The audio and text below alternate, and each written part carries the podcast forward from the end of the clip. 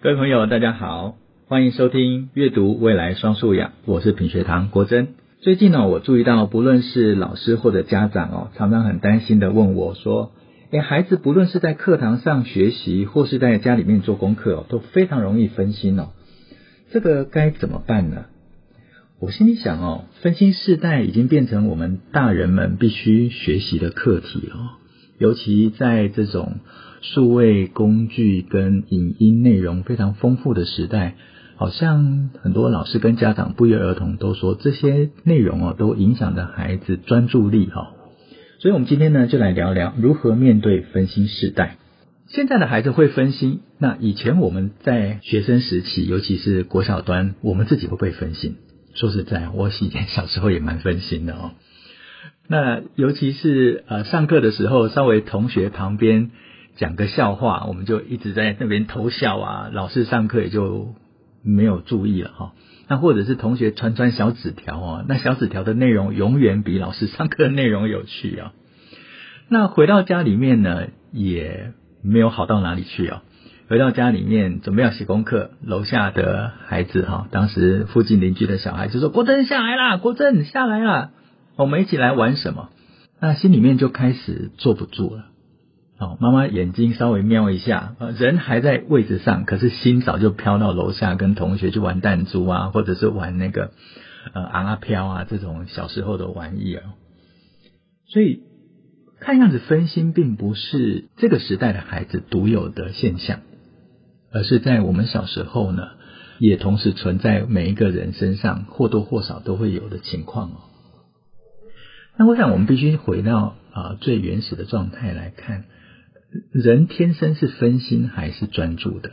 说实在的，在我们人身上哦，如果做过瑜伽或者是练习过打坐的人哦，就会明白，要我们不分心是非常非常难的。我还记得我当时啊、做瑜伽练习的时候，当时因为太太怀孕哦，她有去上瑜伽课，那表现出哎，我是一个很能够同理太太的先生哦，我也就跟着去上瑜伽课。那老师当时就说：“来，我们就把眼睛闭起来哈，专注的去想，在你的心中有一朵莲花哈。那我大概一开始维持个五秒钟，但是马上就会想到说，等一下要去吃什么？那或者是说，天哪，还有什么工作还没有做完呢？然后老师又突然一句说：专注。那我又把那个心念拉回来哦。可是没到几秒钟，那个心念又飘到别的地方去哦。”所以看样子专注不是那么容易的事情，也就是说分心是一种自然的状态。但有的时候我对某些情境哦又觉得很好奇，我不知道大家有没有发现哦，当孩子决定分心去打电动玩具的时候哦，他所表现出来的自主性跟专注力哦，又远远超过于我们的想象。我们常常会想说，如果他们这样子的自主性跟专注力能够应用在学习上面的话，那不知道该有多好啊！所以，我们的孩子到底是分心世代，还是我们对于分心这件事情的了解不够深？或许这才是我们在谈分心世代这件事情应该进一步思考的问题。好，那前面呢，我们谈到孩子在打电动玩具的这种专注度哦，那通常我们看孩子在打电动玩具，就会认为说啊。这孩子糟糕，分心，他又跑去做一些无关紧要的事情啊。那我们很快就把孩子这个行为呢，把它归纳到负面的行为上面。可是，如果我们稍微仔细的去想想看，可能有另外一个问题是：为什么孩子宁可去打电动玩具，却不想要在有限的时间里面完成他迫切必须完成的功课呢？我想，事情的轻重缓急在孩子心里面哦。有一个属于孩子的排序，跟我们大人是不一样的。那这里面呢，我要稍微谈到心理学上面一个基本的认知哦，就是其实所有人的行为啊，在我们没有意识的状态下面，我们所有的行为都会满足我们最原始本我的需求，是什么呢？快乐、开心。不是孩子是这样子而已哦，是我们大人也是哦。我们除了工作之外，其实只要不工作。或者是没有目标的工作，我们绝大部分都去做那些让自己觉得啊可以休息啊，可以去看自己追剧啊。所以这样子的行为，其实它满足的是一个我们最原始、最喜欢的然后开心的状态。那小孩子在他心智还没有成熟的时候呢，他所有的行为都会被这个原始的欲求哈给限制住，所以他会跑去玩电动玩具，他只是回应了他最原始的欲求。所以我们如果从这个地方来看的话，的确孩子他偏离了他应该去做的事情。但是很可能是他应该去做的事情的价值，在我们跟他平常沟通或他自己的认知上面呢，不是摆在最优先的次序上面。所以你如果只是单纯去限制他说不行，那他就会用一种非常原始的情绪来对抗你所说的不行。所以那个易怒的，或者是那种因为没有办法被满足所发泄出来的情绪，我想这就是我们身为家长常常跟孩子形成冲突或者是拉扯一个最难受的一种状态，所以这个时候我们可以做什么？我们要开始去同理，同时也要去观察孩子在我们所看见的跑去做别的事情的这样子分心的行为里面，有没有值得肯定的价值？打电动玩具，有些同学他打电动玩具，他是喜欢这里面的一些策略上面的应用。那我们要看到说，看样子孩子在这里面不是单纯打电动玩具快乐的享受。他可能还有更多是能力上面的展现，例如策略思考，例如呃，他会快速的判断、快速的整理这些东西。其实回到学习的现场，都是孩子现在在素养导向教学里面跟学习历程里面很重要的条件。所以我们怎么样把这些能力迁移到学习上面去？那我觉得最重要的是。孩子在他原先所设定的学习时间点里面呢，他缺乏一个更长远的目标。我们可能长远的目标只是设定说你学习的成绩要好，可是坦白讲，这样子的目标可能沟通的不是价值，而是沟通出来的是压力。所以，我们能不能在语言上面或者在目标的设定上面呢，做调整，让孩子在他的学习情境底下。例如他在玩游戏的过程里面是充满挑战的任务，但是过程里面不断的有小小的收获跟成就来满足他学习跟成就感。哦，那这个就会改变了孩子他在学习上面的心态，然后愿意为自己设下一个可以达成的目标，而在每一个小小目标达成的时候，我们可以给予肯定，那孩子就能够在啊。游戏上面所展现出来的专注跟自主性呢，逐步的迁移到在他的学习上面。那我们倒过来想，如果学习就是一场有趣的游戏，那我想我们对于孩子在学习的安排跟跟他沟通的语言上面哦，都会有不一样的想法。那我想这个时候可能有些听众会困惑哈，刚才我们想说的设定目标跟改变态度啊，有没有具体的例子来当做参考哈？好，那我就举一个具体的例子哈，一个非常成功分心的例子哈。大家会想说，天啊，分心有成功的例子吗？有，而且我每天都在做哈。啊，我不知道大家在开车的时候或在交通的路程上面，会不会，尤其像我开车哈，我常常在开车的时候听 podcast。好，那大家我们稍微想想看，开车我们常常说我们要专心开车。那如果我们今天一直强调专注做一件事情，不能够分心的话，那或许我在开车的时候，我也就不能够分心去做别的事情。可是实际上，我们常常在开车的时候去听 podcast，那这样算不算是一种分心？是啊，它真的是一种分心呢。可是我们不会觉得这样的分心不好啊。那原因是什么？好，其实我们在心里面的设定哦不一样。如果今天我们把开车只是当做从 A 点到 B 点，它就是一个交通迁移的过程啊。但如果我想在这个交通迁移过程的时间里面呢，让我有学习的机会，哦，那我就会好好善用这段时间，听听广播或者听听 Podcast。那原本交通的时间呢，就成为高效学习的时间。所以你有没有发现，在这个时候我们的分心，就不再是我们原先所认知那个不好的分心，而成为一个多功的状态。所以我们可能要重新去思考一件事情哦。我们啊、担心孩子分心，其实背后我们真正关心的是孩子正在做原先预期目标之外的事情。他现在做的事情没有办法让他达到原先预期的目标。但是如果今天他所做的事情跟原先的目标都有关系，那或许他并不需要只专注在一个行为上面，而是我们要看他有没有专注在目标上面。那就是一个非常大的差异。因为专注在一个行为上面，我们就会非常概念化的说，你有没有在呃看书？所以你就只会看到他行为坐在书桌前面。但如果我们今天是放到你有没有放在完成学习、学会这件事情，或者完成你在这个阶段时间里面应该完成的任务，那或许在这个时候他有其他的行为，你都能够容许，因为人有的时候会累的。人有的时候的确他会想先完成其他的事情，那后面才会比较安顿下来，能够去完成更重要的事情。这中间会因为每个孩子的差异，我们可能要做适时的调整。那也因为要了解孩子的差异，我们就要花一点心思去观察孩子，甚至进一步的跟孩子沟通，表达他内心是怎么想的。那我们才有机会把我们的价值跟孩子沟通，而成为他愿意接受也愿意去实现的目标。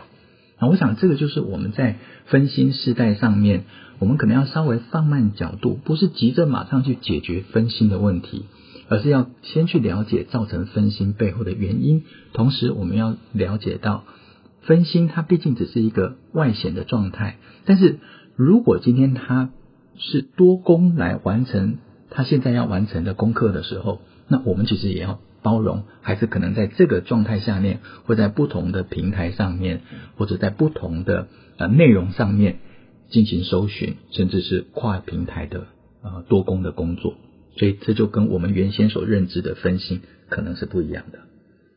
那同样的、哦，刚才我所讲的这件事情啊，呃，可能会有听众说，那有没有具体的例子可以当做参考啊？我想。啊、我们常常听到很多观念，可是如果有具体的例子啊，都能够帮助我们把这个观念给落实下来哦。那我想我自己也是这样子，我从很多不同的阅读内容里面呢，啊、了解到有一些观念，我就真实的在我生活里面去实践它，试看看哈。这 实验是验证呃事实最好的方法，所以我就拿我自己的小孩来实验看看哦。那是这样子，我女儿今年呢升六年级哦，那他们学校。在教学上面也还蛮啊强调自主的，所以他们现在有很多功课哦，都需要孩子自己去寻找资料。那尤其在这种影音的素材上面哦，在他们学校做的报告使用的机会非常的多。那他们有一次呢，为了做一个报告啊，大量在网络上面搜寻相关的影音资料，讲的呢是环境议题哦。那找着找着呢。当然，在 YouTube 上面各种内容都有。那他们同学一方面找资料，一方面连线哦。这个数位时代的孩子真的不一样。他们在网络上面讨论，聊着聊着找资料就开始聊起。有一个同学很喜欢猫咪，因为他在搜寻资料的时候发现有介绍猫咪的影片，他就马上被那个猫咪的影片给吸引了，他就引发了在网络上面几个同学在大量讨论猫咪哦。那 这个就很有趣。我就看到他们在讨论，那我也没有去干扰他们，反正他们自己要安排把工作功课做完的时间哦。那刚好呢，他们中间有个小小的休息哦。那我当时呢就把我女儿找来，我就说：“哎，你的功课什么时候要交啊？”她说：“后天哦。”他说：“很棒哦，你呃能够多给自己一点时间哦，好好做一份功课哦，这样很好，不是赶着把它做完了。”那我先称赞他。有留充分时间这个啊、呃、行为，那接着呢，我也问他说，呃，你有没有发现你在网络上面搜寻资料花了很多时间呢？他说有诶。那我说你到底刚才花那么多时间呢？你都在做什么？他说我前面在搜资料，可是后来就跟同学开始聊猫咪啊，我也觉得猫咪很棒啊，我很喜欢折耳猫啊，所以他就跟着同学开始去找折耳猫的影片哦。那我我就听了就有点笑哈，因为的确哦，我们自己在网络上找资料的时候，也会出现同样的状况哦，就看到哎，好像有另外一个题材，平常就很有兴趣哦，就直接跳进去就点了就看。所以我想，这都是我们一般常态，每一个人都会有的情况。但是我有提醒他，我说你跟同学有约做功课的时间，那你们原先的时间还剩多少？他说：“欸，我们大概还有三十分钟哦。”我说：“那这样子能不能来得及完成哦？”他说：“如果我们再聊下去就来不及了。”我说：“很好。那如果你有意识到时间来不及的话，那你们现在可以怎么做？”那他就说：“那我要回去赶快提醒大家不要再聊下去了，我们要赶快把工作做好，免得到时候作业交不出来。”我说：“很好，那你们就赶快去把功课做好。”那功课做完了，在睡觉之前，我说：“很棒，你们今天功课做完啦。”那后来呢？他说：“呃，我后来结束之后呢，我自己就真的去找了猫咪的影片来看，然后他就跟我讲说，折耳猫怎么样，怎怎么样可爱，怎么样可爱哦。好，那我想这就是刚才嗯我说具体的例子哈。呃，孩子他一定会在这个过程里面分心。但我们有没有进行提醒，让他能够意识到，对，我还有另外一件重要的事情，在优先次序上面要先做完。好，所以第一个我们要提醒孩子的优先次序。第二个呢，是我们要设定目标。孩子他原先有设定目标，但他设定的目标忘记了，因为折耳猫跟猫咪的讨论太有趣了，所以他把原先的目标给遗忘了。所以我们要再一次提醒他目标，然后再来呢，要给他鼓励。好，然后提醒他方法，让他有方法能够具体的去完成他应该完成的工作。那同时在这个过程里面呢，他也就会建立经验哦，让这一次的经验成为他下一次做功课的经验，在这一次会分心的经验呢，来学习下一次是如何专注。所以这里面呢，孩子就不再只是变成我们责骂的对象，而是我们成为能够支持孩子改变的助力。那我们应该要有个观念哈，我觉得我们需要在分心这件事情上面看到分心背后的另外一种价值，就是多工的价值。他可能因为要完成的任务复杂，所以他可能在工作的过程里面要开启很多不同的电脑上面的视窗一般开始工作。而且我们要进一步的，过去我们只专注在一个行为上面，可是我们现在要专注在。有没有完成目标？好，有没有完成原先预期的结果的这个事情上面？所以有三个啊面向啊。第一个是我们要提高孩子的觉察能力。那第一个可以问的问题啊，就是提醒孩子，他可以问的问题，包括我们在问孩子都可以这样子问：你现在在做什么？孩子将来就会问自己说：那我现在到底在做什么？哦，这就是一种觉察的表现。那另外一个呢，是我们去启发他有意识的自主。那下一个问题，我们可以问的是：那现在应该做什么？他就会知道说：哦，我刚才在做的事情跟我应该做的事情不一样。所以我现在该做什么？这个问题呢，就是孩子自己将来他可以问自己的问题。那第三个呢，就是让他自主性的探究。所以接下来是：那我可以做什么？哦，这三个问题，第一个是。我现在在做什么？来提醒自己，可能跟原先做的要达到的目标不一样。那拉回来，我现在该做什么？回到原先目标设定的路径上面。那再来，我现在可以做什么？啊，可以怎么做？啊，那这个就回到落实的呃工具上面，或落实的步骤上面，然后专注在目标上。那孩子就会从失去目标的分心，进入到。有具体目标的多功，那这个过程也培养孩子哈后设监控的能力。那有几个重点哈，第一个就是我们要争取孩子专注的黄金时间啊。科学家研究哈，一个人的专注能力呢，最长大概是在二十分钟，十五到二十分钟。那这个是一个有效的专注时间哦。除非你今天自我控制能力很好，否则在自然的状态底下，人的专注力大概就是十五到二十分钟。大人也是如此哦，不要以为大人的时间比较长哦，并没有哦。